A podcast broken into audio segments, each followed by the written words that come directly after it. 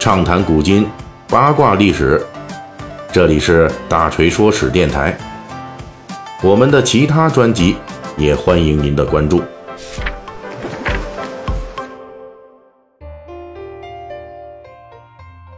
呃，最近几节《水浒解密》，我们主要讲这个大太监童贯啊，他可是这北宋官僚体系中的最高的军事统帅。上一节呢，我们已经提到了，童贯呢，在公元一一二二年，终于踏上了率军北伐辽国的征途，并且他为了这次北伐，可以说是处心积虑啊，从布置间谍到准备粮草，但是呢，他是完全没有考虑到此时北宋的国力啊，因为这个时候啊，北宋因为和长期的与这个西夏的战争。啊，还有这个南方镇压方腊起义，那内部已经被掏空了。就是呢，在这样的情况下，童贯仍旧为了自己的野心大志，率领十五万宋军浩浩荡荡的北上。大锤呢，在上一期的末尾专门提到过，这童贯还是有几把刷子的。在北伐之前呢，他已经在他的能力范畴内做了最充分的准备，但是他漏算了一个关键因素。这到底是什么样的关键因素呢？这就是北宋军队战斗力的飞速下降。本来由于北宋吸取之前唐代以及五代十国时期藩镇节度使拥兵自重的教训，刻意通过提升文官体系的整体权力来压制武官集团，这就从根本上造成了中北宋一代宋军的战斗力都不咋地。而自北宋中期以来，宋军的战斗力在这么一个渣化的基础上。由于王安石变法的失败，而继续以肉眼可见的速度啊继续下降，其表现呢就包括这个将领久不知兵啊，兵员空额严重，极度的这组织涣散等等。到了童贯当枢密使的时候，宋军的战斗力啊那已经很低了，但是当时呢在西夏前线战斗的北宋西军部队，那多少还是有一些战力的。这让长期在西部作战的童贯误以为整个宋军的战斗力跟西军也差不多，而在统帅大军南下镇压方腊起义的时候，北宋官军对阵那些连武器都不齐整、从未受过军事训练的农民，表现出了较强的战斗力，几个月就把声势浩大的起义军给镇压下去了。这就好比宋军本来是个学渣，但是呢，你让他跟这文盲啊干一架，那自然呢，他还是。很容易的，对吧？如这个砍瓜切菜一样就能打赢。这个结果呢，就让童贯对宋军产生了哎又一种误解、不切实际的幻想，误以为自己不是学渣，我是学霸。可是你跟北面的这辽国大干一场啊，这觉得呢可以跟他们大干一场了。当然呢，童贯自己也不傻啊。之前童贯力主联络女真，加攻辽国，以及对北伐辽国进行谍战和军备筹划等等。就说明童贯也知道辽军可不是起义军可比的，人家至少是九十分的水平。那虽然说童贯北伐的时候，辽朝已经腐朽不堪了，又被北面的女真是一顿痛打，从九十分降到六十分的水平，但是宋军还能剩下多少呢？童贯做出了错误的估计，这个错误很快就会给整个北伐带来灾难性的影响。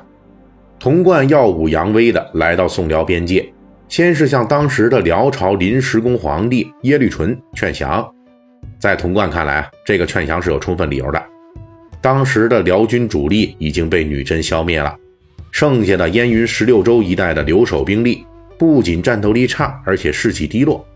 但是耶律淳不仅拒绝投降，还把童贯劝降的使者给宰了。啊，既然如此，那双方就开干呗。童贯兵分两路前进。辽军则对两路宋军在白沟至范村一线展开了截击，结果就是呢，已经被女真揍得奄奄一息的辽军呢，依旧是大破童贯的宋军。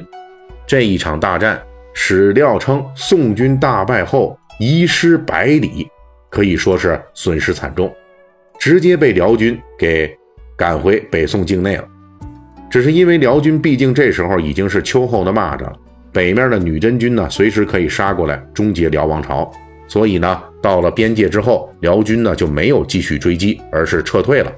那这里边呢，我们要说一下，古代历史资料啊，因为撰写者往往不是战场亲历者，因此有个不太好的习惯，那就是容易夸张啊。而且呢，这是东西方史料都有的毛病。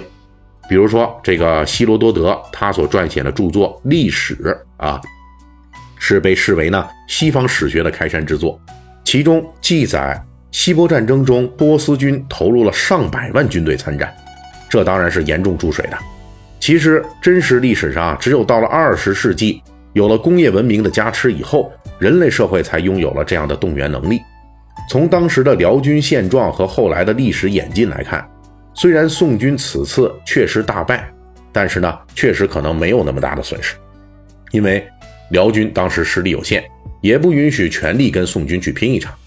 宋军被击溃之后呢，很可能大部分兵力退回宋朝边界之后又重新收拢了。但是这一仗的影响啊，对于北宋来说那是非常恶劣的。童贯只看到了辽军的衰弱，却没有看到他麾下的宋军更是腐朽。这一场白沟范村之战，一下子把童贯乃至整个北宋的底裤都给拔掉了。而且由于过高估计了自己的实力，童贯等人继续在其他方面遭受挫折。本来童贯他们，甚至包括宋徽宗和他的这个手下幕僚啊，大家都觉得燕云十六州本来是中原故土，那里的主要居民是汉人，在五代十国时期被著名的儿皇帝石敬瑭献给了辽国。造成了中原无险可守，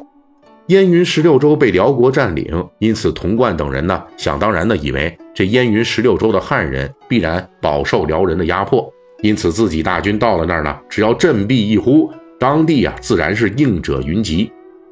可现实却是，由于辽朝已经统治了燕云十六州长达一百八十多年，已经在当地培养了不少汉人既得利益者。很多当地的大族都跟辽朝统治者保持着千丝万缕的联系，甚至还有不少人参加了一百多年来的辽军对宋军的作战。因此，燕云十六州的本土豪强们对童贯的招降啊，并没有表现出群起响应，反而还有一些也学着临时工皇帝耶律淳的样子，把童贯派出的联络使者给杀掉了。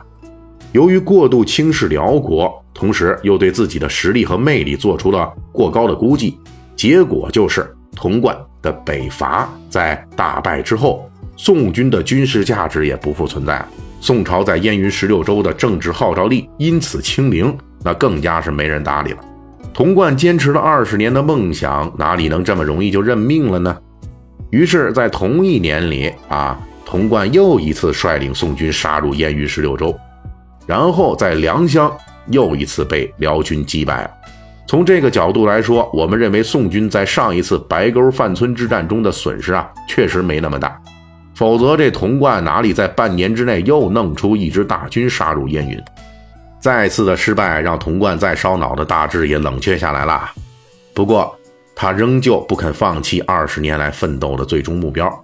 在军事领域已经彻底的输掉底裤之后。童贯又开始动了歪脑筋，他还有官场厚黑学那套歪门邪道呢。只不过呢，童贯没有意识到，他所有的这种歪门邪道啊，其实都只能在军事能够维持基本胜利的基础上才能发挥作用。而如今宋军已经是一败涂地，童贯的厚黑学的这种歪门邪道，这次发挥出来，将对他自己乃至是整个北宋都带来。灾难性的影响，这影响是什么呢？我们下期继续讲述。本期大锤就跟您聊到这儿，喜欢听您可以给我打个赏。